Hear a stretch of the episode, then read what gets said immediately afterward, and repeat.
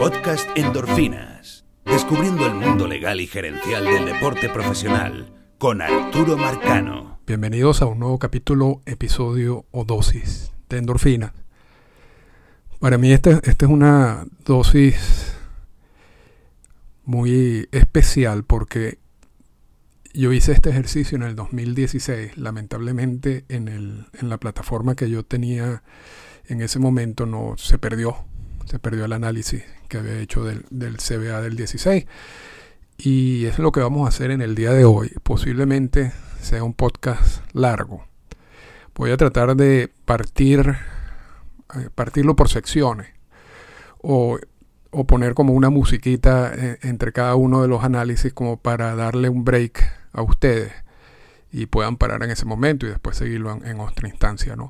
Pero la idea o el objetivo es el siguiente. Vamos, vamos a revisar todo lo que se negoció, que se sepa, ¿no? Hay muchas cosas que uno todavía no tiene acceso y van a haber una gran cantidad de, anexos al CBA que eso uno no los va a encontrar hasta que publiquen el CBA. Entonces hay muchas cosas que todavía no están disponibles, pero hay gran parte, de, sobre todo de los puntos importantes, sí están disponibles. Entonces la idea es analizar cada uno de esos puntos para que cada uno esté claro de qué fue lo que se negoció y después hacer un, un, análisis y una proyección de cómo, cómo eso va a funcionar en los próximos años. Y allí nos daremos cuenta, no quién ganó o perdió, porque realmente estos son procesos no que gana o pierde, pero eh, evidentemente si se lograron los objetivos que tenían ambas partes al inicio de este proceso.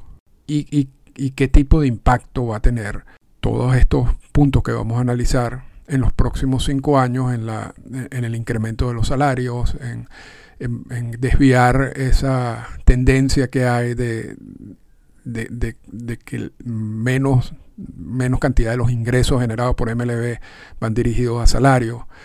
Entonces, pero es importante, yo hoy sí, a veces hago estos podcasts y digo, no, no vamos a, tocar cifras hoy, no vamos a tocar, no vamos a ser específicos hoy. Hoy sí vamos a ser específicos y hoy sí vamos a tocar cifras y vamos a tocar y, porcentajes, etc. Entonces, esto puede ser un podcast un poco denso, pero como ejercicio es importante.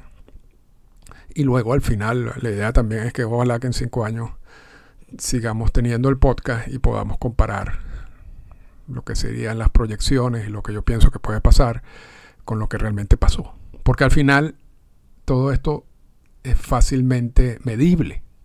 ¿no? O sea, cualquier cosa que uno va a decir aquí se va a demostrar en número durante los próximos cinco años. Entonces, vamos a ver, vamos a ver qué pasa. Vamos a empezar por las conclusiones. Para, porque yo creo que después de, decir las conclusiones, el análisis va a ser punto a punto. MLB, que tenía entre sus objetivos mantener el control del sistema, mantener un sistema parecido al del 2016, del 2012, todo este sistema creado desde el 1997 para acá, logró su objetivo. El sistema es básicamente el mismo. No, no hay cambios radicales del sistema. Hay ajustes en unos puntos, hay incorporación de cosas que no estaban, eh, como el bonus pool, hay aumentos considerables en un punto como el salario mínimo, en comparación con los, con, con los números históricos. Pero en general, en términos generales, el CBA de los próximos cinco años tiene la misma estructura del CBA del 2016, del CBA del 2012. Y eso es algo que advertíamos desde, el principio. Era muy difícil o imposible cambiar una estructura radicalmente, sustancialmente, de un convenio laboral a otro. En ese sentido, MLB logró lo que quería. Porque vamos a estar claros, esto, e, esa no era la, cuando, todo esto comenzó, esa no era, ese no era el, escenario, o sea, ese escenario no era tan fácil así, porque el, sindicato presentó una gran cantidad de, de cambios y yo creo que eso es algo que dificultó las negociaciones. Pero al final finalidad o esa meta eh, se dio, que era mantener el control del sistema o mantener un sistema parecido. Yo sé que, y lo dije hace dos podcasts, yo sé que a, a Rod Manfred lo critican con, con toda razón por muchas cosas. Y, está bien. Ahora, sigue siendo un genio en estas negociaciones. Porque estas negociaciones se miden con los resultados. O sea, estas negociaciones no se miden con reacciones de Twitter, ni, ni, nada, ni burlas, ni nada de eso. O sea, aquí, aquí este proceso de negociaciones de convenios laborales solamente tú lo puedes evaluar por lo que se firmó. Más nada. Si lo que se firmó es algo que va a beneficiar a una de las partes, entonces esa parte evidentemente que se impuso en la negociación, si se quiere.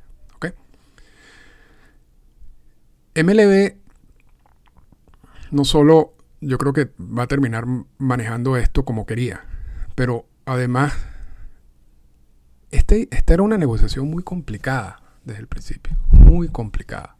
Y vimos cómo la estrategia de negociación de MLB empezó con el cierre patronal, que es una estrategia utilizada por las otras ligas ya utilizadas por las otras ligas, la NFL, la NHL y la NBA, y que le quitaba muchas herramientas de presión al sindicato. Y por más que uno eh, criticaba la acción del cierre patronal, y por más que uno, y yo me incluyo, sobre todo cuando cuando eran voceros de MLB diciendo vamos a perder juego y uno siempre decía bueno se van a perder juego porque hay un cierre patronal. Si, si tú levantas el cierre patronal no se perdería ningún tipo de juego ningún juego o sea esto es una decisión de MLB el hecho de estar aquí ante la posibilidad de perder juego. Y, más todo lo que lo que generó el hecho de, de hacer el cierre patronal. Al final funcionó porque al final creó una situación que presionó al sindicato a reaccionar y a responder como lo hizo. Y seguramente se le pasará por, la mente, bueno, pero también es cierre patronal y no dieron ninguna propuesta en 43 días. también es parte de todo esto. O sea, vamos a evaluar la estrategia en sí de lo que hicieron. Hacen un cierre patronal y luego no mandan una propuesta sino 43 días después. ¿Cuál era la apuesta? La apuesta era incrementar la presión en los días ya cuando se estén pensando en cancelar juegos.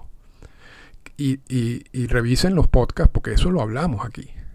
Y, que en esos días de la cancelación de juegos y de sueldos, muchos jugadores iban a empezar a, a sentirse incómodos. Y hablábamos de que no todos son millonarios, pero que hay un gran grupo que tiene estilos de vida de millonarios. Y hay otros grupos que tienen, que son millonarios y tienen estilos de vida de multimillonarios.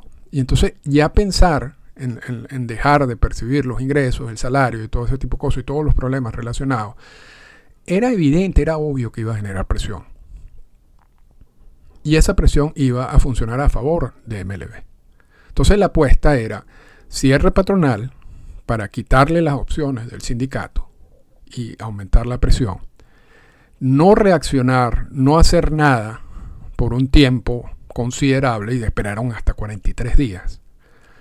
Luego, básicamente en esa propuesta inicial, se notó que la estrategia era no ceder nada hasta el final, o sea, hasta ya cuando ellos pensaban de que había que, como acelerar las cosas para poder llegar al objetivo. Yo creo que uno de los objetivos era que no, perder un solo juego de la temporada. ¿Por qué lo digo? Porque los comisionados, históricamente, cuando, sobre todo los comisionados, por supuesto, después de 1968 para acá, empezando por Bobby eh, uno de, la, de los asuntos que ellos eh, manejan con más como orgullo es que en su administración no se perdieron juegos por conflictos laborales. Y Manfred no había perdido ningún juego en conflictos laborales. Entonces, eh, eh, quebrar esa, esa seguidilla no era algo que a Manfred le, le hubiera gustado, porque quiere mantener esa, ese, ese logro en su currículo. Entonces era, era evidente que la presión se iba a incrementar a medida que ya nos estábamos acercando a esa posibilidad, a ese punto de perder juegos. Y actuaron muy inteligentemente. No te envío propuesta. Después te envío una propuesta 43 días después. Después no cedo nada. No cedo absolutamente nada por una cantidad de días. Hasta que ya yo sienta que es la oportunidad de buscar un acuerdo. Y en esa oportunidad de buscar un acuerdo, entonces yo empiezo a ceder. Y se da a entender de que tú estás dando mucho. Cuando realmente básicamente tú no has bajado, no bajaste mucho en cuanto, o sea, no es que bajaste mucho, posiblemente que en algunos casos se bajó, en algunos casos se subió considerablemente, pero de una propuesta que estaba ya exagerada. Entonces, los números finales coinciden posiblemente, o y en algunos casos son más favorables a MLB, de lo que ellos tenían en mente antes de iniciar todo este proceso. Pero si tú comparas esos números, por supuesto, con la propuesta inicial, hay, en algunos casos hay una variación importante, sustancial. Ahora, eso no quiere decir que, que se dieron, sino todo es parte de esta misma estrategia. Y, y yo creo que todo eso se manejó muy bien. Lo de las fechas límite. Lo de las fechas límite. Ficticia, por cierto. Y que incluso en la rueda de prensa de ayer, esto lo estoy grabando un 11 de marzo a las 8 de la mañana. En la rueda de prensa de ayer, del 10 de marzo, Manfred, que así como es un, genio de las negociaciones, es, terrible en ruedas de prensa, dijo, bueno, lo de las fechas límites, como siempre, es parte del, del arte de la negociación. Como diciendo, ninguna de esas fechas límites eran fechas límites. Era simplemente una manera de generar presión, de empujar a la otra parte. Y las fechas límites funcionaron, esas fechas límites ficticias funcionaron. Porque incluso en, esa fecha límite que se impuso hace una semana, que no, llegaron a un acuerdo el, último día de febrero y el primero de marzo, esa fecha límite empujó al, al sindicato a acercarse más a los puntos de MLB. Entonces sí funcionó. No llegaron a un acuerdo en ese momento, pero fue un paso que había que darse para poder llegar a un acuerdo después, para poder llegar al acuerdo del día de ayer. Entonces, la combinación de todas esas estrategias, ¿no? cierre patronal, no enviar propuestas, no ceder por muchos días, crear fechas límites ficticias, empezar a ceder al último momento para dar la impresión que está cediendo, pero está cediendo en comparación con tu propuesta inicial. Todo eso funcionó. porque repito, esto hay que evaluarlo con los resultados. Y aquí había un escenario donde no, todavía a estas alturas no íbamos a tener CBA, que no íbamos a tener CBA ni hasta junio. Algunos decían que no iba, no iba a haber CBA hasta durante toda la temporada. Bueno, todos esos escenarios eran válidos en el análisis. Pero ninguno de esos escenarios ocurrió. El que ocurrió fue que se firmó un CBA ayer. ¿Cómo se llega a firmar un CBA de esa manera? Con unas partes que estaban tan separadas al principio. Bueno, eso es gracias a esa estrategia que tuvo MLB. Punto. Y, al final, bueno, por supuesto, a, que el sindicato aceptó, y vamos a después a hacer análisis sobre el sindicato, eh, aceptó la, la propuesta de MLB. Pero pero es evidente que esto, todo esto le funcionó a MLB.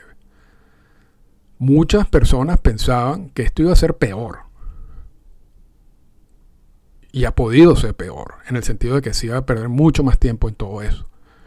Incluso si se habla, cuando se habló de mediadores, de impasse, de una cantidad de intervención del Congreso, todo ese tipo de cosas. Esos eran pasos que era posible que se hubieran dado, pero al final era una perder de tiempo porque iban a terminar negociando. Pero la estrategia fue diseñada de una manera en que generó el convenio laboral. Punto. Y ahí tiene todos los méritos, Rod Manfred, tiene todos los méritos, su equipo de negociación. Y repito, esto se evalúa con, con, base a los resultados. Entonces, no solamente es que se firmó un convenio laboral, sino se firmó un convenio laboral en unas condiciones que tú consideras favorables. Además. Y yo creo que eso fue al final lo que logró MLB y esto lo vamos a ver ahorita cuando analicemos punto a punto. Vamos con... Y antes de pasar al, sindicato, vamos a decir, MLB es una planadora. MLB ya se dio cuenta de, de la cantidad de dinero que tiene, de el equipo de trabajo que tiene, y está dispuesto siempre a pasarle por encima a quien sea. Disfrazándolo como, como tú lo quieras, ¿no? Pero, pero lo volvió a hacer. Y, yo creo que MLB se está convirtiendo en un ente muy difícil de ganarle una negociación.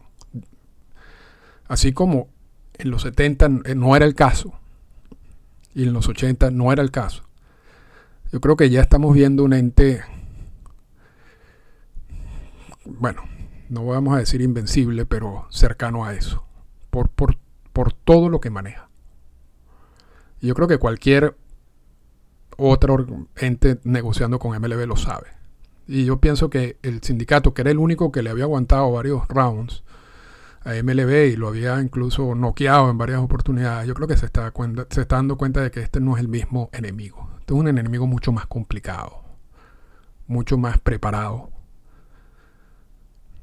Y, esta, y estas negociaciones, de, esto es una muestra de lo que puede pasar en el futuro. Pero ya veremos ya veremos qué tipo de consecuencias trae esto en el sindicato. Y vamos a pasar ahora al sindicato. Por eso quería iniciar con las conclusiones, para luego hacer un break. Aquí le pongo una música y después entonces vamos a analizar punto por punto. El sindicato entró a esta negociación en una situación muy difícil, que ellos mismos generaron. Los últimos dos convenios laborales fueron desastrosos para el sindicato. Desastrosos. O sea, aceptaron una cantidad de cosas que no han debido aceptar. Los aumentos de sueldo mínimo son básicamente eran bajos. Los aumentos de los umbrales del CBT casi eran inexistentes, si se quiere. Todo eso se acumula y crea una situación que los pone en, en, un punto de partida muy mal, muy malo. Y así era, y así fue como se inició todo esto. Toda esta, esta lucha se inició con un sindicato muy agresivo, diciendo este sistema no funciona, este sistema nos afecta por, de varias maneras, necesitamos cambiar el sistema. Claro, es un sistema que ellos aceptaron, ¿ok? Pero vamos a poner eso a un lado. Y yo creo que ese inicio o sea, tenía razón en el sentido de que el sistema evidentemente no estaba funcionando, porque tú, esto tú lo evalúas, ¿no? ingresos de la liga, eh, promedio de sueldo, promedio de las nóminas de cada uno de los equipos, eh, situaciones como el tanking, o sea, hay, una cantidad de, de, factores que te llevan a evaluar qué es lo que está pasando, qué es la consecuencia del convenio laboral. Porque el convenio laboral en sí es un grupo de palabras y de párrafos, eso, eso que, que analizamos. Pero ese convenio laboral tiene un impacto en el juego. Tiene un impacto en la distribución de los ingresos. Tiene un impacto en los sueldos. Entonces, el análisis es fácil. Esto no es un invento de que yo digo, no, que esto fue bueno, que salieron tablas, que... No, no, no, no. esto, hay un escenario ahorita que es lo que vamos a hacer con punto a punto. Pero luego es el los mismos cinco años lo que nos van a decir. Si eso funcionó así o no. Porque el impuesto al lujo en 1997 tenía un objetivo que era muy distinto a lo que supuestamente ocurrió. Pero era evidente que esa era una de las posibilidades del impuesto al lujo, convertirse, y después en el CBT, convertirse en un tope eh, salarial eh, escondido. Igual ahora, o sea, quizás haya muchos puntos allí que, que tengan, que sean bonitos en teoría y quizás no funcionen en la práctica. Entonces, en ese, en ese sentido hay que esperar, pero en términos generales, lo que se quiere con un CBA es que impacte positivamente los puntos que tú quieres. Y en el caso del sindicato es mejores sueldos, en general, una situación más favorable para los agentes libres, quitarle el impacto del CBT, mejorar la situación económica de, los jugadores en años de prearbitraje salarial, mejorar los Super 2, mejorar el proceso de arbitraje salarial. O sea, había una cantidad, mejorar la política de repartición de ganancias para que los equipos usen ese dinero y lo inviertan en salario, que está otra vez relacionado con los salarios. O sea, había una gran cantidad de objetivos a lograr en esta negociación y así se empezó. Y yo creo que uno de los principales errores, porque lo vamos a evaluar con lo que ya sucedió, es que así como mientras MLB no cedía al principio, se tardó los 43 días y después básicamente no cedía absolutamente nada en propuesta tras propuesta, el sindicato empezó a ceder.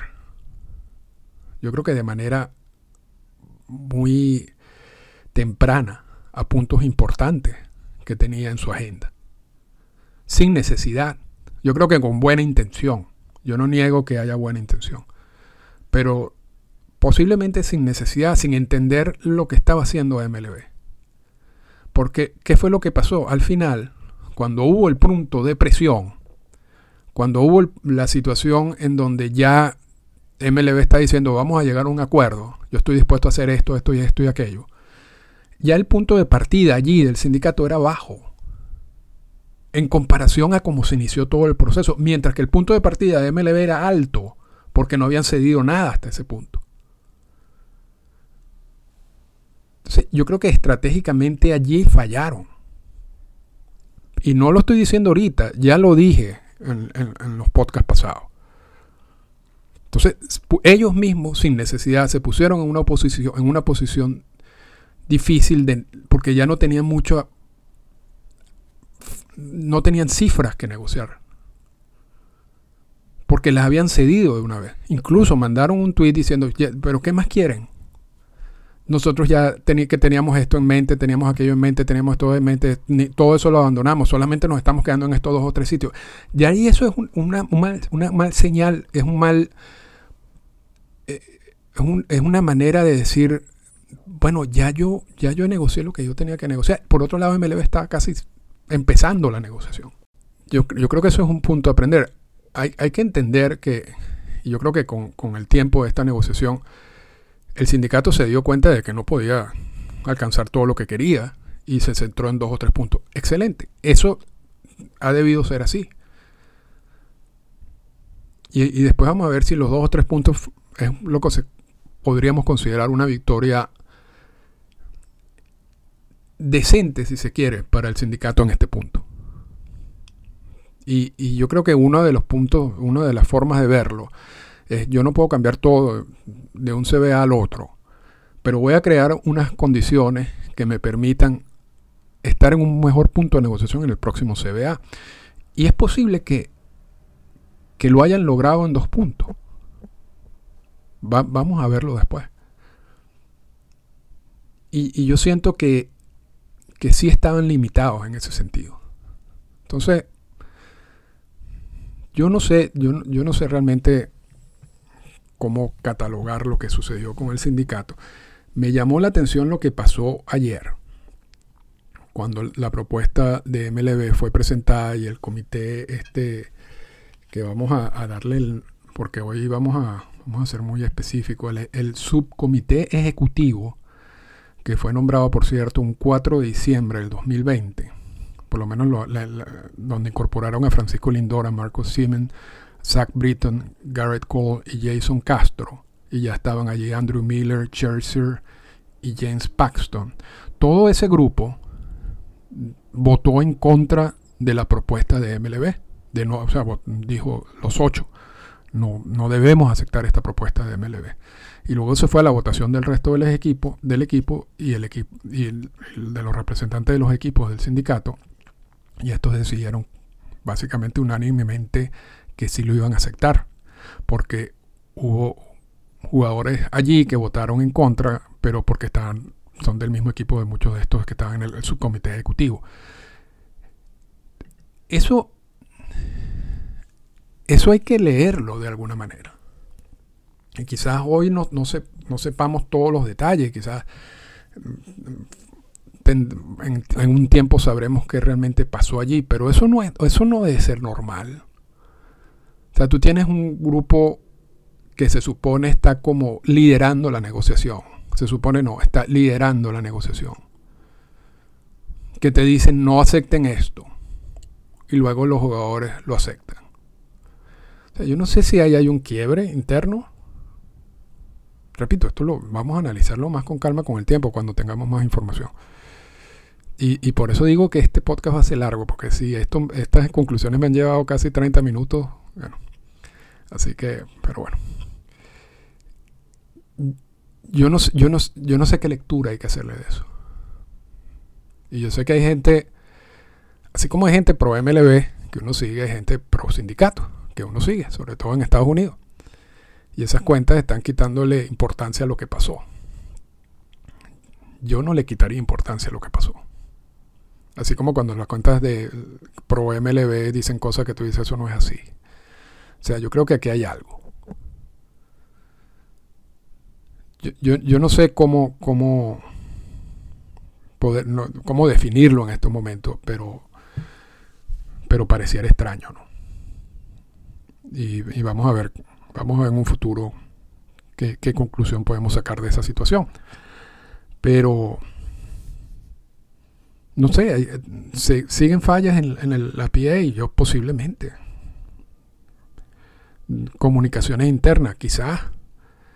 El hecho de, que ese subcomité tenían representantes muy parecidos en situaciones contractuales muy parecidas que eran se distanciaba un poco del resto de los jugadores.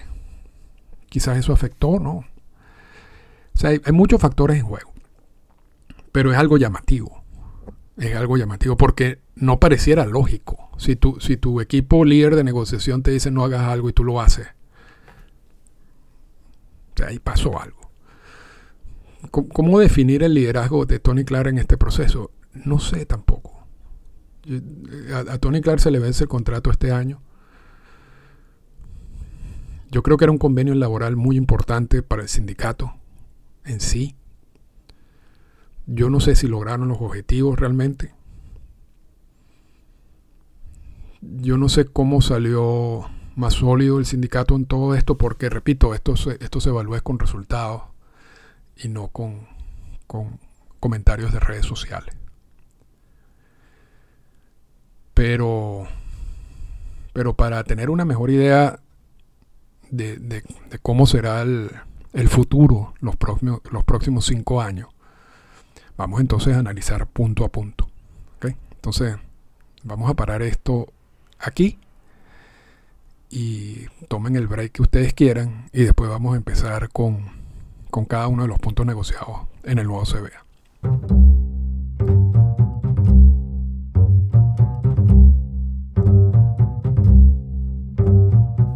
Vamos a empezar con el análisis del aumento del sueldo mínimo o de la remuneración de los jugadores en prearbitraje salarial. Y yo creo que esto, además de la incorporación del, bonus pool o bonos de rendimiento, yo creo que esto, sin lugar a dudas, de todos los aspectos que se había planteado el sindicato originalmente, y en comparación a lo que se logró, eso fue el mayor eh, premio, si se quiere, que se llevó el sindicato en todo este proceso. Y vamos a, entonces, repito, vamos a ser específicos en, cuanto a qué fue lo que se negoció. Eh, en principio, se subió el salario mínimo de una manera significativa a 700 mil dólares el 2022, que es un aumento de 129 mil dólares en comparación con el 2021 ese, ese aumento del 22.7%, y estos son eh, notas que estoy sacando de Forbes, de la revista Forbes, y de Maury Brown, que les recomiendo que la sigan en, Twitter, que tiene muchos de estos análisis interesantes, sobre todo económicos. Ese aumento del 22.7% del salario mínimo Es el, mayor aumento de un año al siguiente desde el 2003. En el 2003, el convenio laboral de, de ese año subió el, el sueldo mínimo del 2002, que era 200 mil dólares, a 300 mil dólares en el 2003. Entonces sí hay, este ni siquiera es el aumento más grande en la historia de los CBA, que debería haber sido, ¿no? Porque para ser como el, como el logro más destacable, eh, hay uno mayor, el, del 2003. De todas maneras, eso no le quita el mérito. había la necesidad de, de subir el, el salario mínimo y subirlo en 129 mil dólares a 700 mil dólares es importante. Y después, ese sueldo mínimo se va a aumentar. O sea, en el 2023 estará en 720 mil, en el 2024 740 mil, en el 2025 760 mil y en el 2026 780 mil. E, esa, esas subidas de 20 mil dólares, e, ese índice de crecimiento anual, si se quiere, es de 6.5%, y esto lo sigo sacando de la revista Forbes. Es el más alto crecimiento anual en salarios mínimos de los negociados. Entonces yo creo que esa parte es importante. Y se compara ese 6.5 con el 2.4% del CBA del 2016, que fue un desastre. Un desastre totalmente con un 4.2% del del 2011 y con un 4.8% del 2016. Entonces, el sindicato logró dos, dos puntos allí. Uno, subir sustancialmente el salario mínimo, que lo hicieron, un 22.7%, y luego que ese salario mínimo subiera, tuviera un crecimiento anual de 6.5%, que también es otro, otro objetivo logrado. Adicionalmente a eso, se creó una nueva figura que se llama el bonus pool o los bonos de rendimiento.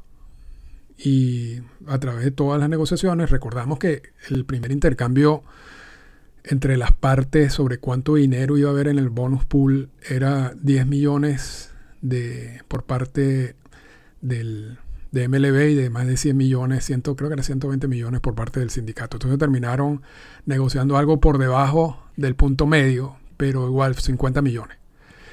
Y el asunto con, lo, con esto de, lo, de los 50 millones en el bonus pool es cómo se va a distribuir en los 5 años estos bonos de rendimiento. Porque y ahí es donde la letra pequeña, la letra pequeña es importante. Y antes de pasar a la, distribución de los bonos de rendimiento, vamos, se me había olvidado indicar algo, porque este aumento de, sueldos mínimos no tiene el mismo impacto en todos los equipos, ¿no? No, no es un impacto igual por equipo. Hay muchos equipos que tienen más jugadores en años de prearbitraje salarial que otros. Entonces el impacto económico de, esta, de, este, de este punto en el CBA se va a ver de manera diferente. Por ejemplo, el equipo de Texas le va a incrementar la nómina en 3.5 millones, 3 millones 519 mil 500. Esto es de una información, de una investigación que hizo una persona que se llama John Baker. John Becker. El equipo de Pittsburgh le va a incrementar la nómina en 3 millones 367 mil dólares. Mientras que equipos como Tampa no va a haber mucho incremento, bueno, un incremento de un millón punto 500 mil dólares los Mets un millón de dólares, los Yankees 900 mil dólares y San Diego 295 mil dólares.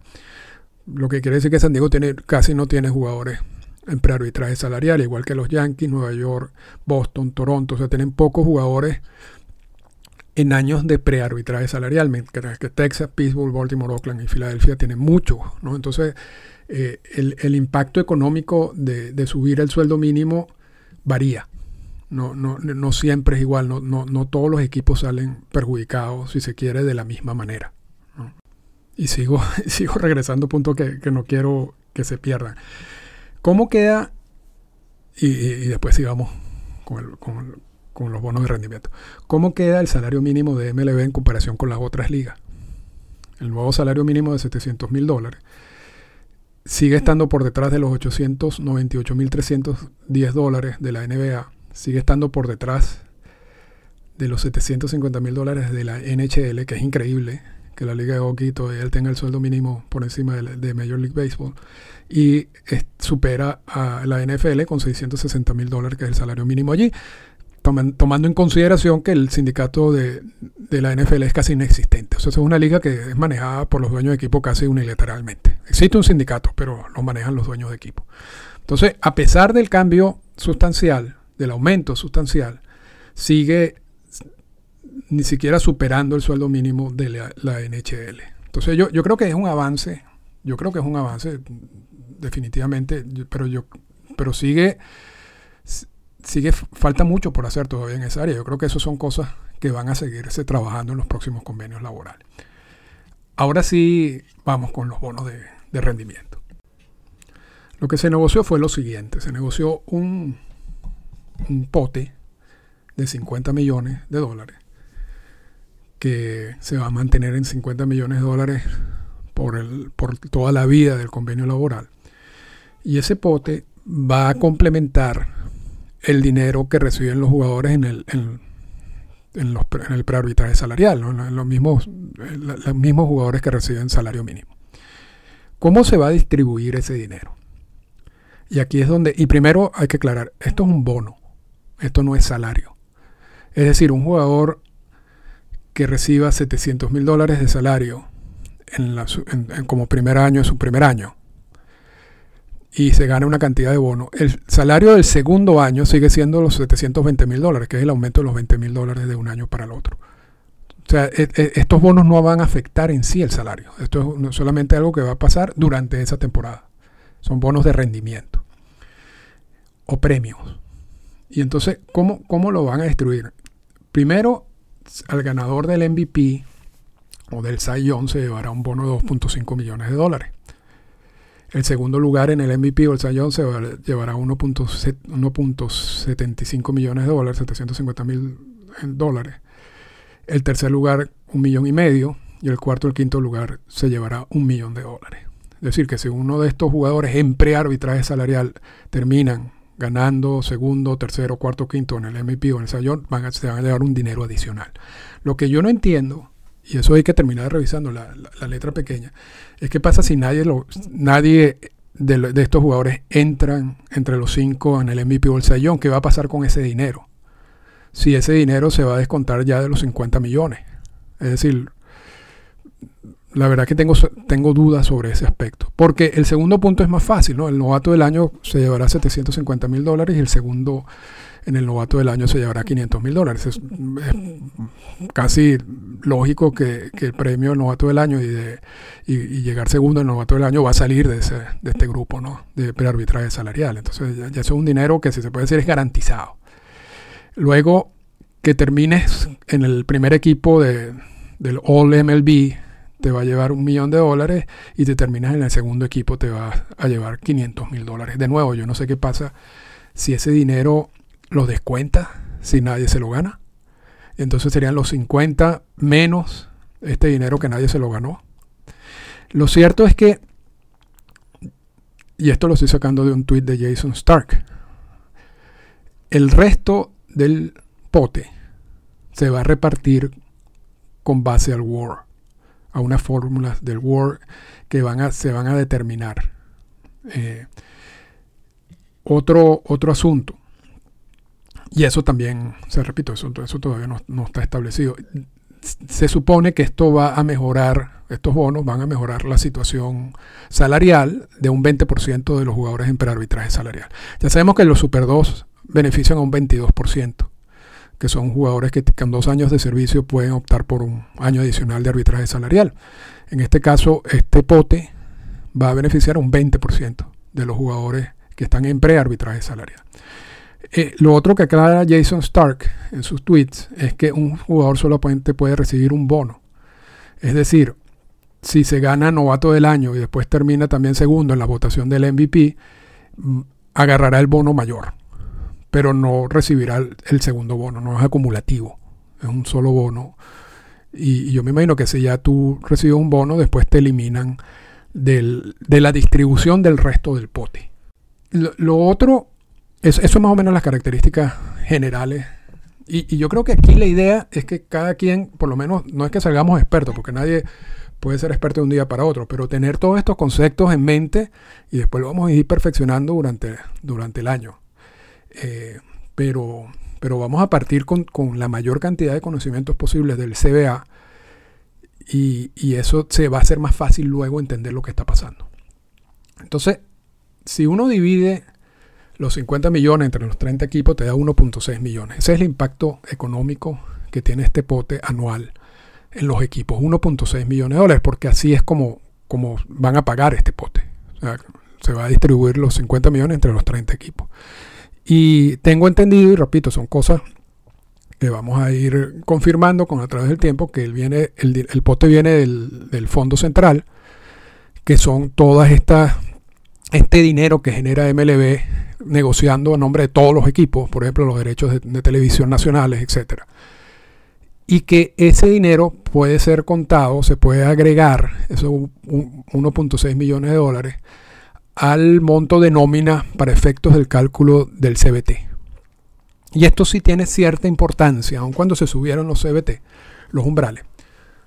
Porque de repente vamos a, vamos, vamos a poner un ejemplo. Un equipo que esté a un millón y medio de superar el CBT un millón, dos millones de superar el CBT. Y, no quiere superar el CBT, no quiere superar ese umbral. Y de repente se acuerda que, ah, pero es que yo además tengo 1.6 millones que me lo van a contabilizar al final de ese pote de rendimiento. Entonces ya no son 2 millones que lo separan del CBT, del umbral. Ya son 400 mil dólares. Entonces, ese, eso es importante porque puede hacer que algunos equipos no inviertan en la firma de un jugador, no adquieran un jugador en, la temporada y tengan que pagar el resto del contrato y ese tipo de cosas, porque lo, van, lo va a terminar poniéndole por encima del CBT. Entonces puede tener un efecto negativo en los salarios. Pero repito, se subieron los CBT a unas cifras un poco mayores. Y a veces los equipos que ya están cerca de esas cifras generan tanto dinero que quizás ya no les importe pasarse. Pero simplemente es para que lo tengan en consideración. Y, yo creo que con eso cubrimos lo que serían estos dos puntos beneficiosos para, para los jugadores. ¿no? Tanto, tanto el aumento del, salario, del salario mínimo, como la creación de este, de este estos bonos de rendimiento, que era algo que no existía. Y que sí es una carga económica para los equipos. Eh, es el, yo creo que es el único punto en el nuevo CBA donde se creó una carga económica nueva a los equipos. En el resto son ajustes de cosas que ya existían. Entonces, si hay como, pues, vamos a poner, no sé si una clara victoria, vamos a poner un avance significativo del sindicato en este CBA, tiene que ser el aumento del, salario mínimo y la creación de los bonos de rendimiento sin, lugar a dudas. En el resto de los puntos no se ve tan clara, no se ve tan claro el análisis.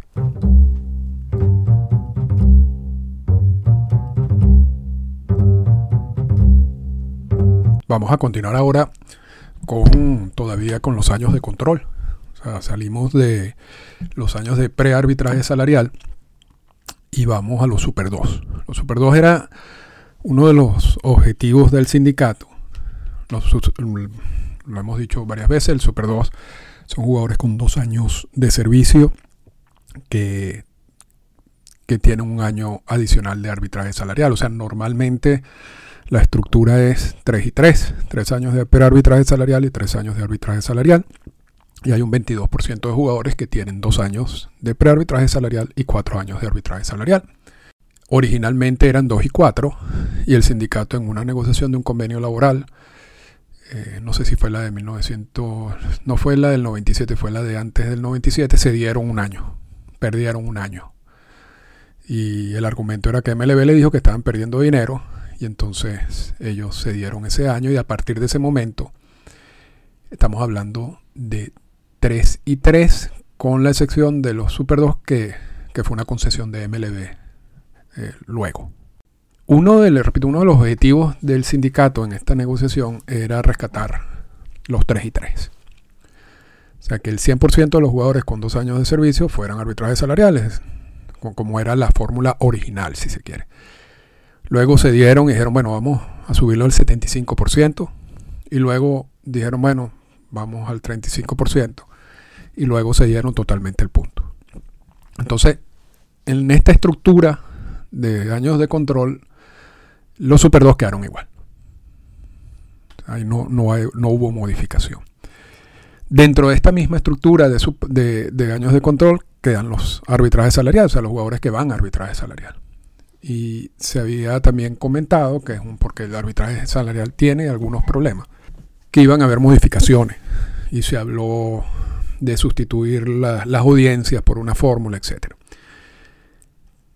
No ha habido nada, hasta ayer, hasta ayer, vale decirlo, que, que uno revisara y dijera que iba a haber algún cambio en el proceso de arbitraje salarial. O sea, lo que quiere decir es que hasta ayer se pensaba que también el sindicato había entregado este punto. Sin embargo, en una nota que salió publicada en el día de ayer, se dice que ahora van a garantizar el monto del arbitraje salarial. Y me explico. Una vez que los equipos van a la audiencia del arbitraje salarial, el árbitro después tiene que decidir entre la propuesta del jugador o la propuesta del equipo. Y luego el equipo, o sea, vamos a suponer que elige a favor del jugador. El equipo tiene la posibilidad de dejar libre al jugador en el sprint training y pagarle una compensación, creo que son 30 o 45 días. Dependiendo, dependiendo de cuándo le da la libertad. Pero eso es medio absurdo en el sentido de que si ya tú llegas al proceso de arbitraje salarial y tú vas a la audiencia y el, árbitro decide y después tú todavía tienes la opción de dejarlo libre sin pagarle nada, o sea, pagarle un monto irrisorio en comparación con, con la decisión del árbitro. Pareciera que eso no, ayudara mucho el proceso de arbitraje salarial o favoreciera demasiado a, los equipos en ese sentido, porque tienen mil chances de tomar decisiones con ese jugador. De hecho, el crecimiento de los famosos non-tender es consecuencia de, equipos que dicen yo ni siquiera voy a ir al, arbitraje salarial, o que no me interesa lo que salga de allí. Entonces, para evitar todo este proceso y todos estos mm, gastos, simplemente te, hago un non-tender, o sea, no, te doy contrato, te dejo libre. Y ese jugador es agente libre entre comillas, porque sigue estando bajo control de quien lo firme. Ayer se mencionaba eso, que, ahora los, los, me que la decisión del árbitro convertirá en ese contrato esa, eh, eh, en algo garantizado. Es decir, que el, el equipo después en el sprint no puede darle la libertad al jugador. O si le da la libertad, tiene que pagarle todo el contrato porque esa, es la característica de los contratos garantizados. Y eso es algo interesante y eso es algo que a mí me, gusta mucho de los convenios laborales, porque para mí eso es un logro. Para mí eso es un logro importante del sindicato, porque le quitas un arma al equipo. Quizás no se vea llamativa, llamativo, quizás no sea algo que la gente hable constantemente en, en prensa, en los medios, pero es un pequeño paso y quizás no afecte a mucho. No sé cuántos jugadores. Nosotros hicimos, yo hice un, podcast del caso de Ezequiel Carrera, búsquenlo. Yo no sé cuántos jugadores caen entre ese, en ese caso de jugadores que van al arbitraje salarial y después son dejados libres en el sprint Quizás no sean muchos. Y quizás esa sea la razón por la cual los equipos deciden aceptar eso, garantizar esos contratos. Pero al final le quitas el arma, le quitas la herramienta. Si eso es así, yo siento que eso es una pequeña pero importante victoria para el sindicato. Y, que nadie, muy poca gente está hablando. Quitando eso ya, eso, es la, eso es, este es el panorama de los años de, de la situación de los jugadores en años de control. O sea, el panorama general es ese. Hubo un aumento del sueldo mínimo, hubo la creación de los bonos por rendimiento, los Super 2 quedaron igual, y el proceso de arbitraje quedó igual, con excepción de que si vas a la audiencia y hay una decisión, ese contrato te lo va a garantizar. Que, repito, para mí es importante. En términos generales, pequeñas, pequeños avances. Pequeños avances para el sindicato. en términos de MLB, los costos los veremos. el impacto en los costos de todo esto es algo que realmente es importante. Eso es lo que va a determinar si, si el CBA funcionó o no. No veo mucho impacto considerable en los aumentos de los salarios mínimos.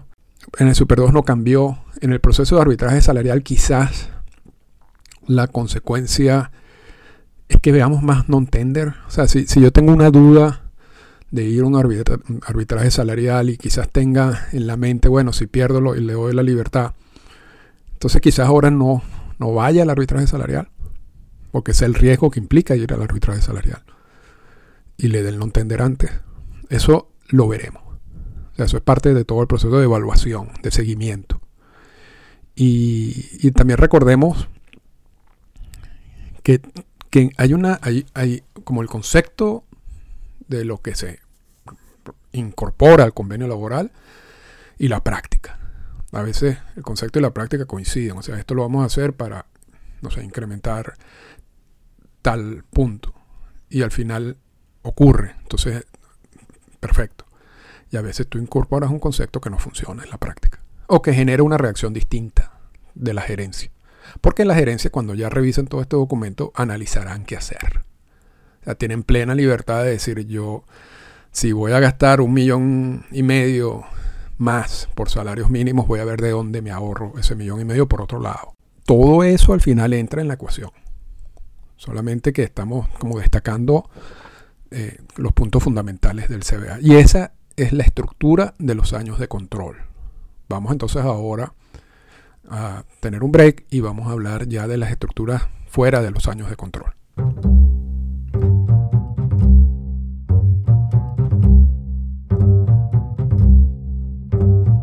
Lo primero que hay que mencionar es que los jugadores con seis años de servicio, que son los agentes libres, eso es una de las figuras que de acuerdo al mismo Tony Clara ha sido más castigada en los últimos años.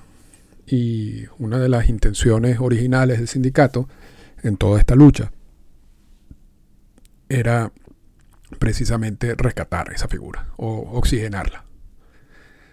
De hecho, se habló mucho de varios proyectos uno, rebajar de seis años de control a cinco años de control, que por supuesto los equipos dijeron que no.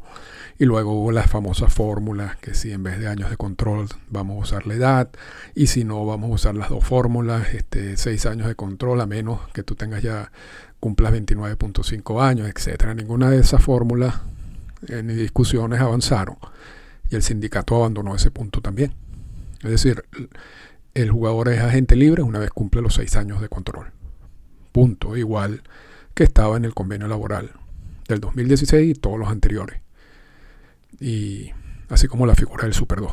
No, recibió modificación alguna porque ya vimos que la figura de arbitraje salarial sí sufrió una pequeña modificación. Vamos al tanking. Vamos al proceso del tanking. Muchos hablaban, o mucho se habla, de que la estrategia del tanking que indudablemente afecta a los salarios, porque equipos que estén haciendo tanking y quieren reestructurarse eh, más rápidamente, usar beneficios del draft y todo ese tipo de cosas, no van a invertir en salario. O sea, no van a firmar agentes libres importantes, porque ¿para qué? No tiene ningún tipo de sentido. Entonces, para evitar, para evitar supuestamente el tanking, se discutieron varias alternativas. Una de esas alternativas era la modificación, por ejemplo, del dinero, de la utilización del dinero del plan de, eh, del Revenue Sharing Plan, del plan de compartición de ganancias, y otras, otras opciones. La, la opción que ganó y la opción que se incorporó al CBA es la lotería. Y consiste en lo siguiente. Las seis primeras selecciones en el draft de regla 4 va a ser determinada no por el orden inverso de los récords, sino lo va a dar una lotería. Estoy hablando de las seis primeras selecciones. Y de acuerdo con un tweet de Jim Callis, nos dice cuál es, cómo, cómo está armado esto. Los equipos, las tres primeras, los equipos que terminen último, penúltimo y antepenúltimo tendrán 16.5% de ganar esa lotería por la primera selección. Y luego, y esto todo depende por el, por el récord de ganados y perdidos, o sea, estamos hablando de los peores equipos primero. Después el que esté en, cuarto como peor equipo 13.25%, quinto 10%, sexto 7.5%, séptimo 5.5% y así sucesivamente hasta el puesto 18, que son los equipos que no entraron a la postemporada. Y el puesto 18 tiene 0.23%. Esto es más o menos copiado de la, es copiado de la lotería de la NBA. ¿Cuál es la explicación? ¿Cómo, funciona esto? Ya, o, cómo para esto el tanking supuestamente. Supuestamente. Ya yo no tengo mucho interés de terminar último, de ser el peor de los peores. Porque si mi interés, si uno de mis intereses de terminar de último era la primera selección en el draft de regla 4, ya a mí nadie me lo garantiza. De hecho, yo puedo terminar penúltimo y antepenúltimo y tengo las mismas probabilidades de ganar la lotería. Y un equipo que, apenas no, haga la postemporada tendrá 0.23%, que bueno, es algo. Y se han visto en la NBA equipos que con un porcentaje muy bajo terminan ganando la lotería. Ahora, ¿resolverá esto el problema del tanking? La respuesta es no. Esto puede ser un producto interesante para ver por televisión, que venderán y, todo eso. Pero un equipo que tiene esa estrategia de tanking, yo no creo que vaya a, echarse para atrás por esto. y no, no lo creo desde el primer momento. Desde el primer momento. Y personas que he preguntado y que he consultado y que han estado participando en esto, todos coinciden en lo mismo. Vamos a ver, repito, estos son uno de esos puntos en donde habrá que esperar los cinco años para, ver qué impacto tuvo. Si realmente los equipos dejaron de hacer tanking por esto. Porque para mí el tanking es uno de los problemas más graves que tiene el béisbol de ahora por como consecuencia del CBA y como consecuencia de los premios de, si tú no de si tú eres muy malo y la reconstrucción y todo eso. Hay algunas gerencias que prefieren irse por esa vía, hay otras gerencias que no prefieren, que prefieren mantenerse en mitad de tabla y tener como una cierta eh, estabilidad eh, en ese sentido año tras año, pero pareciera que tienen más, por, lo que uno lee y, por los resultados, parece que tiene más lógico usar la estrategia de ser el peor de los peores. muchas de esas reestructuraciones terminan siendo más sólidas que estando en mitad de tabla. Y hay algunas que no funcionan tampoco y pasan toda la vida básicamente haciendo tanque. Pero es la lotería la solución al tanque. Yo no creo. Pero esa fue la solución al tanque que aceptó MLB y el sindicato.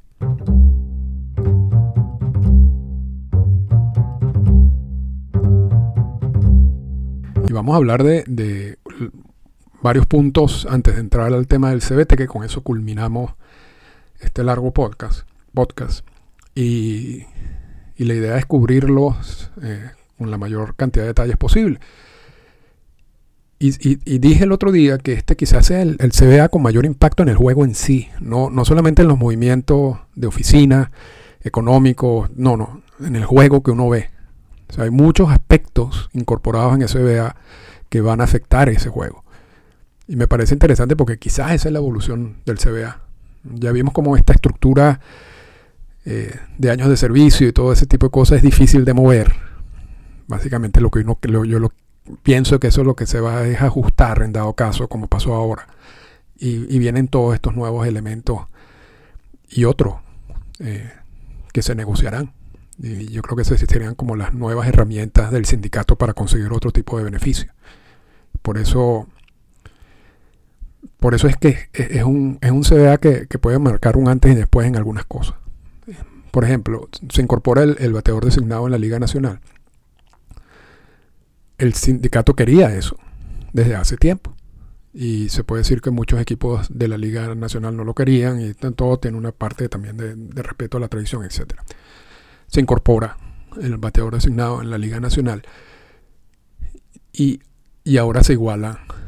Se elimina la única regla, por cierto, que, diferenciaba la Liga Nacional y la Liga Americana.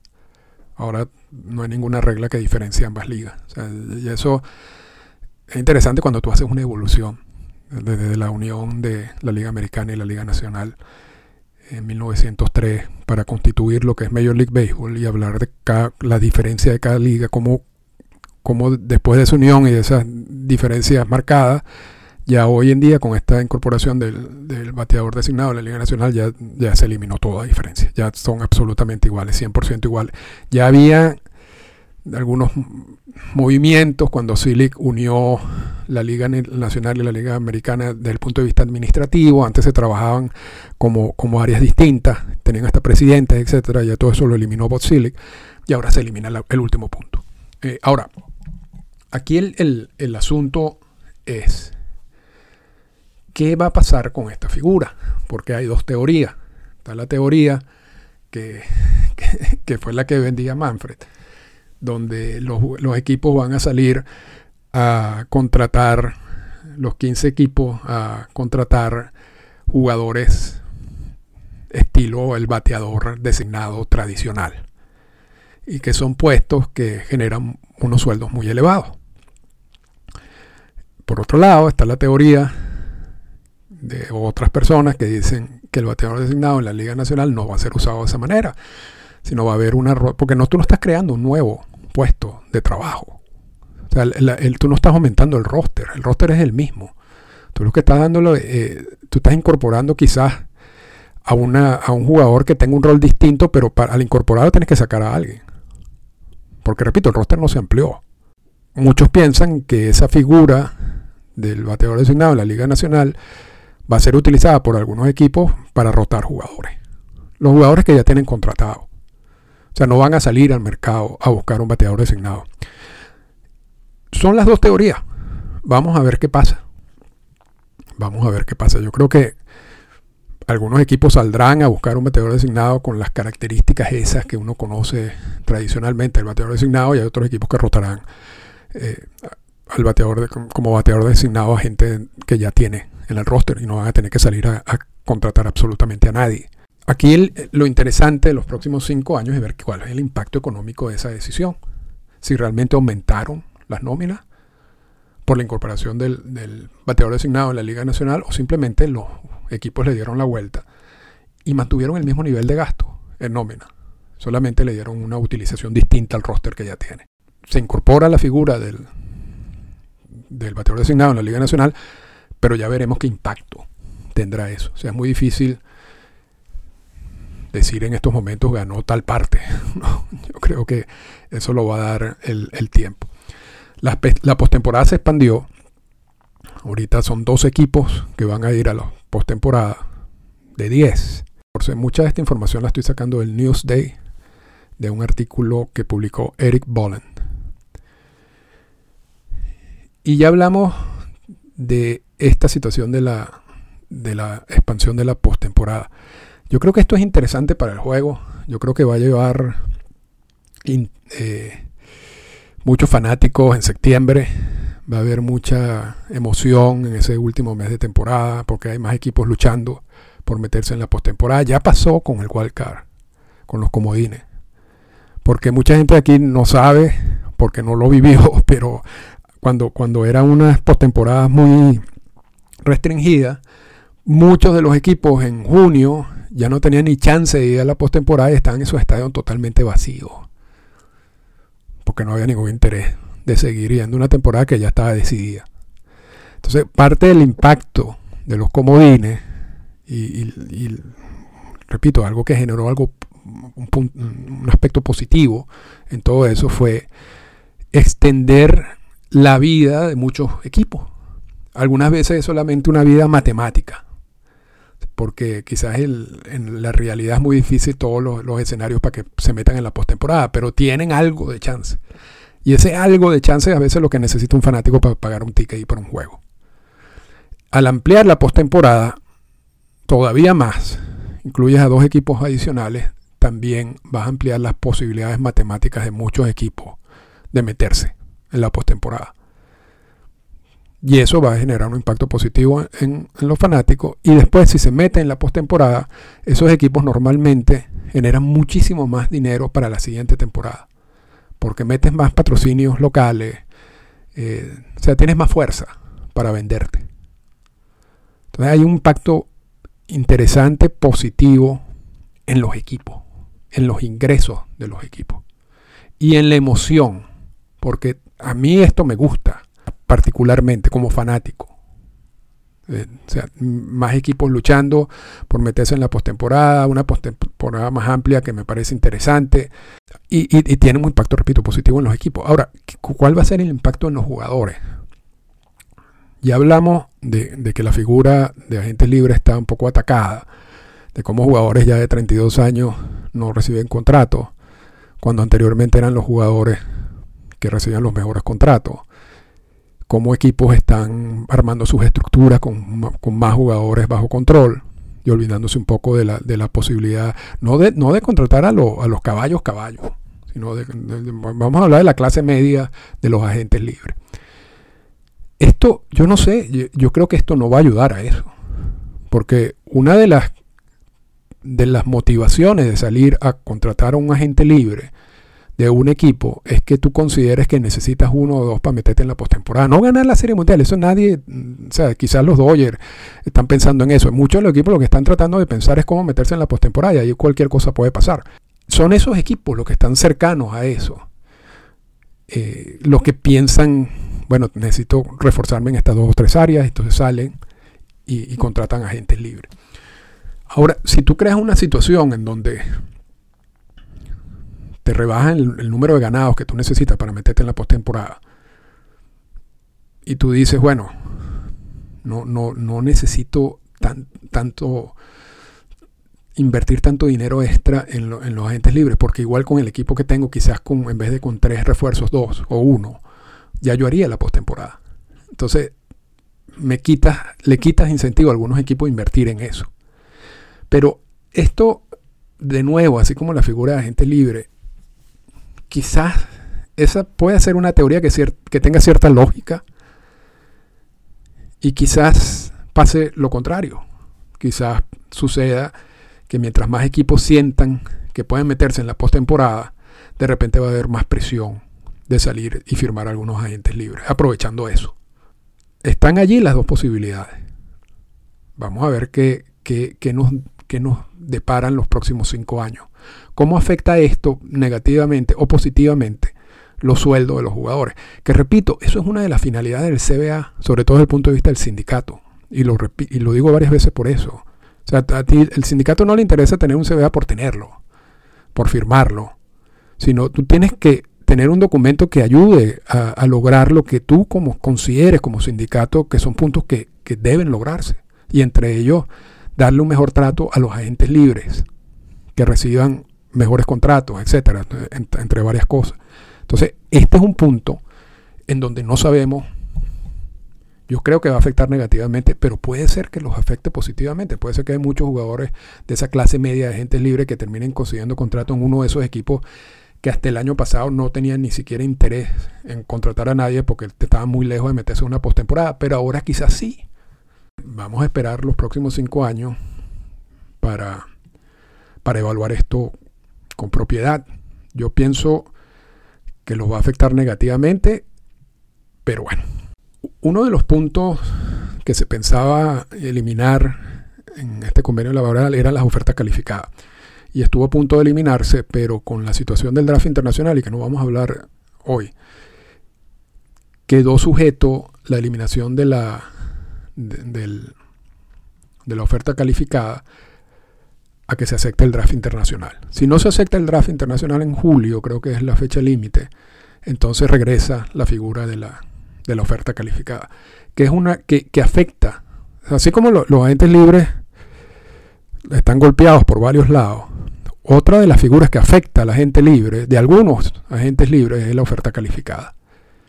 Y en esos análisis que hizo el sindicato para determinar cuál es el impacto negativo de, una oferta de la oferta calificada en los agentes libres, llegaron a la conclusión que es alrededor de 100 millones de dólares. O sea, a los jugadores, a los agentes libres les ha costado la oferta calificada aproximadamente 100 millones de dólares, porque hay equipos que no quieren contratar esos agentes libres con ofertas calificadas porque van a perder una selección en el draft. Y esa selección en el draft tiene un valor para ellos. Existe la posibilidad de que se elimine si se acepta el, draft internacional. Y si no se acepta el draft internacional, entonces, repito, regresará a la figura de la, de la oferta calificada. En términos de la manipulación del tiempo de servicio, este es un punto que de verdad que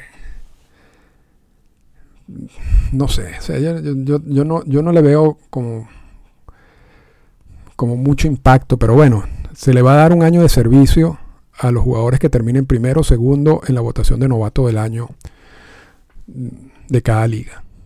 Eh, siempre y cuando estos jugadores hayan sido rankeados entre los 100 prospectos y, que no estuvieron todo el año en el roster de grandes ligas. O sea, eh, está condicionado, ¿no? O sea, tienes que terminar primero y segundo como novato del año, haber sido rankeado como uno de los mejores 100 prospectos y no haber estado, por supuesto, todo el año con el equipo, porque si estuviste todo el año no te, van, no, te sirve para nada porque ya lo tienes. Ya tienes el, año de servicio.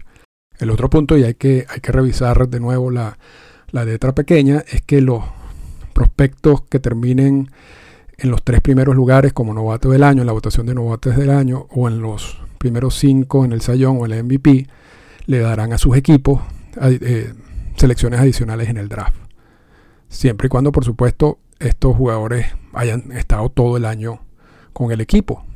Esto con la intención de no tenerlos, de que no empiecen la temporada en ligas menores al principio para alargar los años de control de, la, o sea, las temporadas que vas a tener bajo control al jugador de 6 a 7. Entonces, si tú lo subes desde el primer día y estos jugadores terminan, repito, en las tres primeras posiciones como novato del año, en las primeras cinco de Sayón o el MVP, te van a dar unas selecciones adicionales en el draft. Entonces, eso es como un premio. Un premio porque te portaste bien, porque no manipulaste el tiempo de servicio, aunque ahora se le llama gerencia o manejo del tiempo de servicio. El draft de regla 4 se redujo de 40 rondas a 20 rondas y esto tiene que ver mucho con toda esta reestructuración a, nivel de ligas menores y de reducción de costos en general que ha hecho MLB. Eh, hay propaganda en los uniformes y los jugadores acordaron que los equipos de grandes ligas le agreguen parches ya con, con nombres de compañía o logos o lo que sea, tanto en el uniforme como en el casco. Y esos ingresos van a los equipos de grandes ligas, por cierto. Los, jugadores no tienen ningún tipo de participación en esos ingresos. Y se también acordó una cantidad de supuestos cambios a las reglas que incluyen un reloj de 14 segundos cuando no hay corredores en base, con 19, de 19 segundos cuando hay corredores en base, limitar los chips defensivos, usar unas bases más grandes y son cambios que puede hacer el comisionado eh, solamente dándole 45 días de aviso al, al, sindicato. Vamos a ver cómo termina funcionando eso. Y básicamente esos son todos los, cambios. Hay más y seguramente van a haber muchos más. O sea, no, hemos sabido nada del World Baseball Classic, no hemos sabido nada de, otros puntos, pero vamos a decir que estos son como los, generales. Y entonces vamos a tomar un pequeño break para hablar del impuesto al balance competitivo.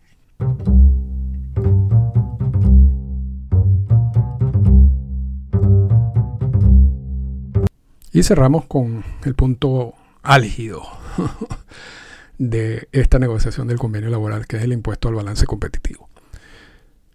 Resumimos, el CBT, que antes se llamaba impuesto al lujo y que fue incorporado en el CBA de 1997, puede funcionar como un tope salarial.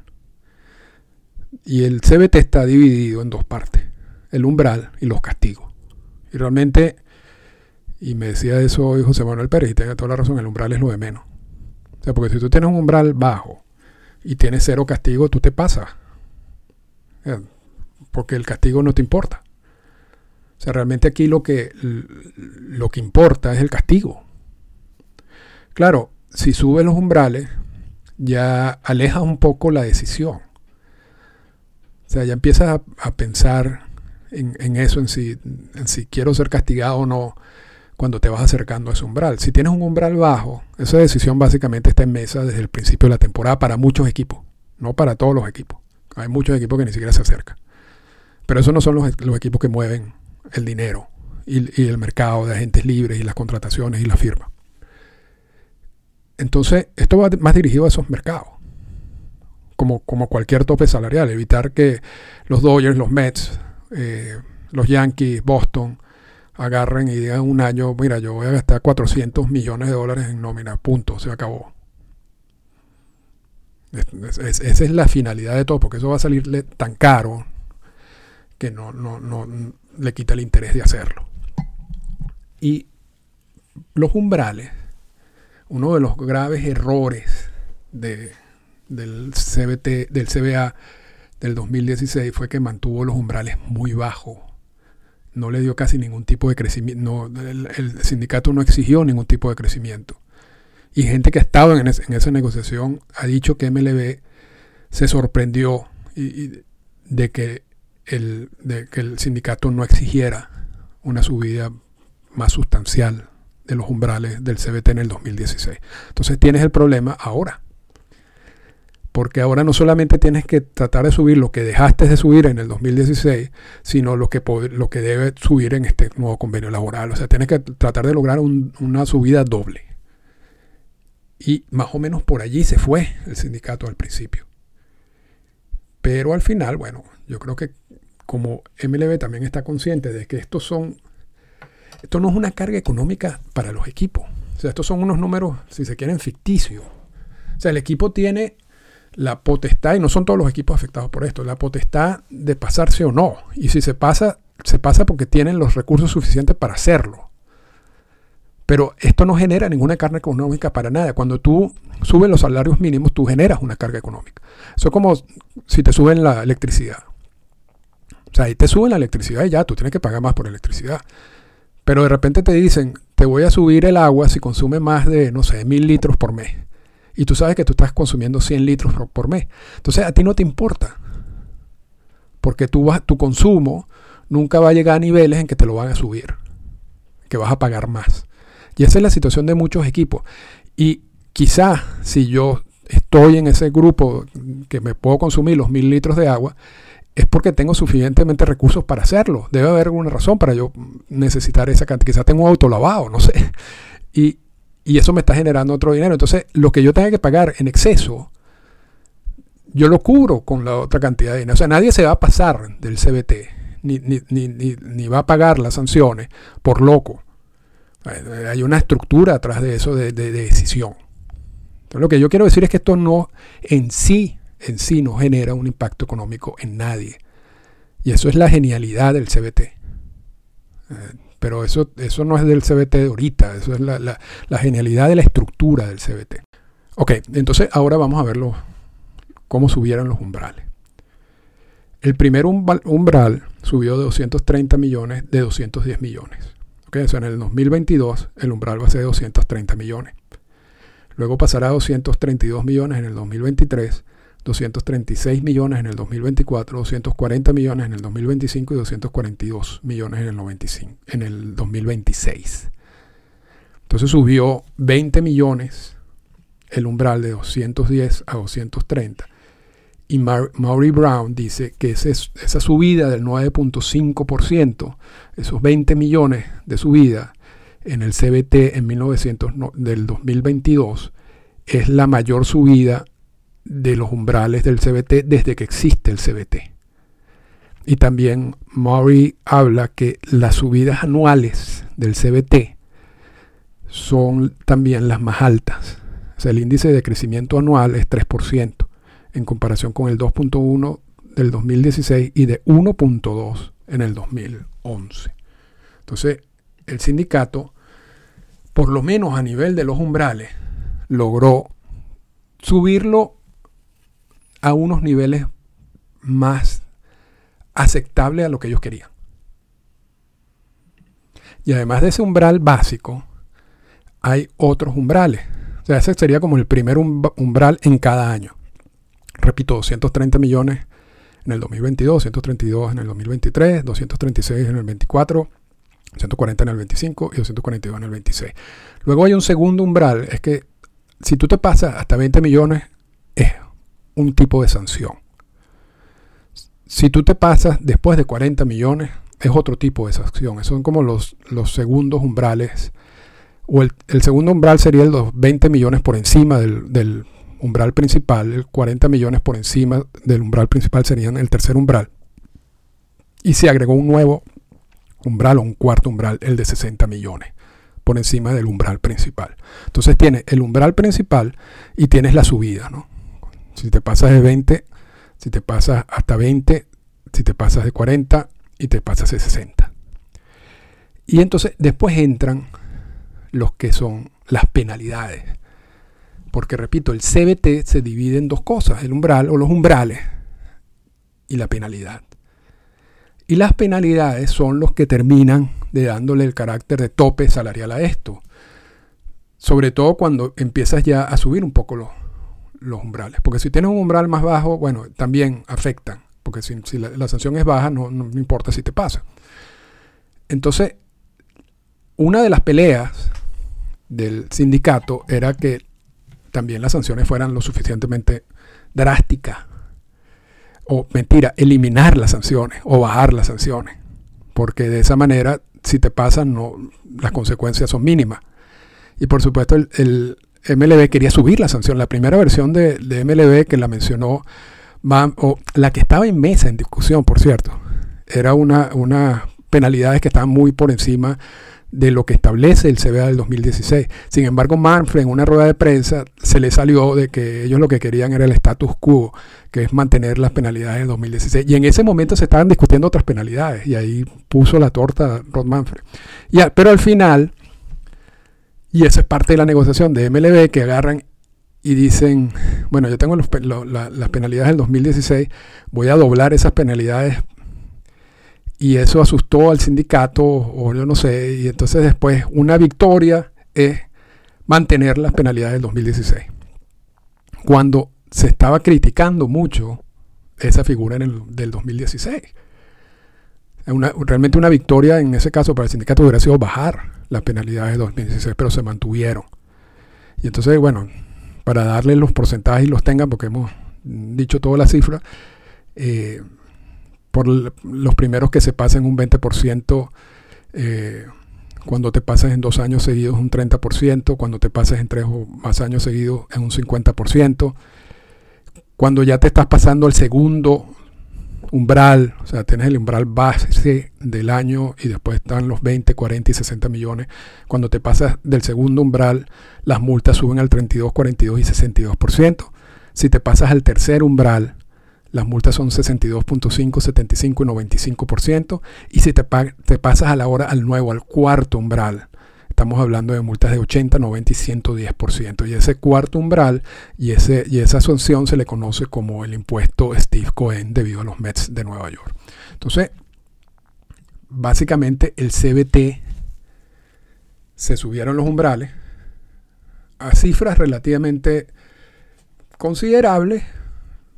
Vamos a darle ese punto al sindicato y ellos asumen que como, como la subida ya es considerable, quizás no no vamos a ver a tantos equipos en esa decisión de si me pasó o no.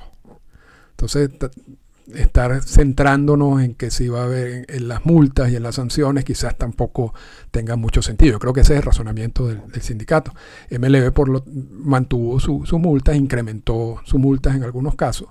Y entonces, de nuevo, esto, esto, esto es una herramienta que, que tiene MLB y que tienen los equipos y que pueden usar su discreción a su discreción. Hay muchos equipos en el, del 2016 para acá que han dicho, no, yo no voy a contratar agentes libres porque eso me va a acercar al CBT y no está ni cerca. Entonces, que, lo puedan, que lo quieran usar para eso, lo van a usar. Entonces, vamos a ver, vamos a ver cuál es la consecuencia de la subida de los umbrales y mantener las sanciones. Si sigue esta tendencia de los últimos años de, equipos que no invierten en nómina. O si por el contrario, como ahora tienen más flexibilidad, un poco más de flexibilidad, vamos a ver a más equipos invirtiendo en nómina. Que al final es lo que quiere el sindicato. Entonces con eso terminamos, yo creo que un análisis general de lo que se ha filtrado hasta ahora del convenio laboral. Hay muchas cosas más, pero yo creo que dominar estos temas desde ahora, desde ya, y, tomarlos en cuenta y después ir construyendo con esa información cuando vengan más detalles, cuando tengamos el convenio laboral completo, cuando tengamos todos los anexos, cuando empecemos a ver resultados y cambios de tendencia y promedios de año tras año, todo ese contenido de endorfina y todo ese vacío contenido de endorfina y vamos a seguir usándolo, pero también sirve para entender el juego y para ver qué están haciendo la gerencia y para ver qué están haciendo los equipos. Y bueno, con esto terminamos el podcast de hoy. Espero que les haya gustado. Esta fue una presentación del podcast Endorfinas. Para comunicarse con nosotros, escríbanos a las siguientes cuentas en Twitter. Arroba Arturo Marcano y arroba Endorfinas Radio.